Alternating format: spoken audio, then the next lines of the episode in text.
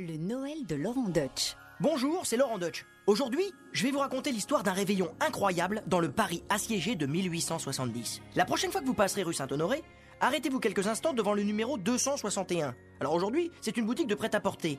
Mais autrefois, elle abrita le luxueux café voisin, nec plus ultra de la gastronomie parisienne sous le Second Empire. Seulement voilà, fin 1870, Napoléon III a abdiqué et l'ennemi prussien fait le siège de Paris. Il n'y a plus rien à manger dans la capitale.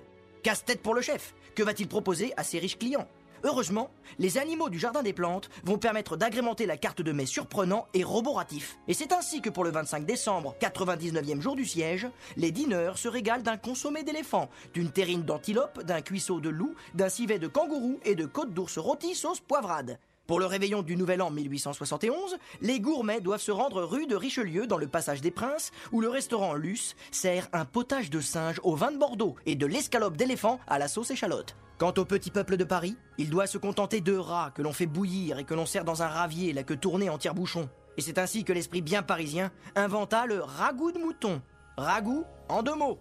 Autrement dit, du rat au goût imaginaire de mouton. Le Noël de Laurent Deutsch.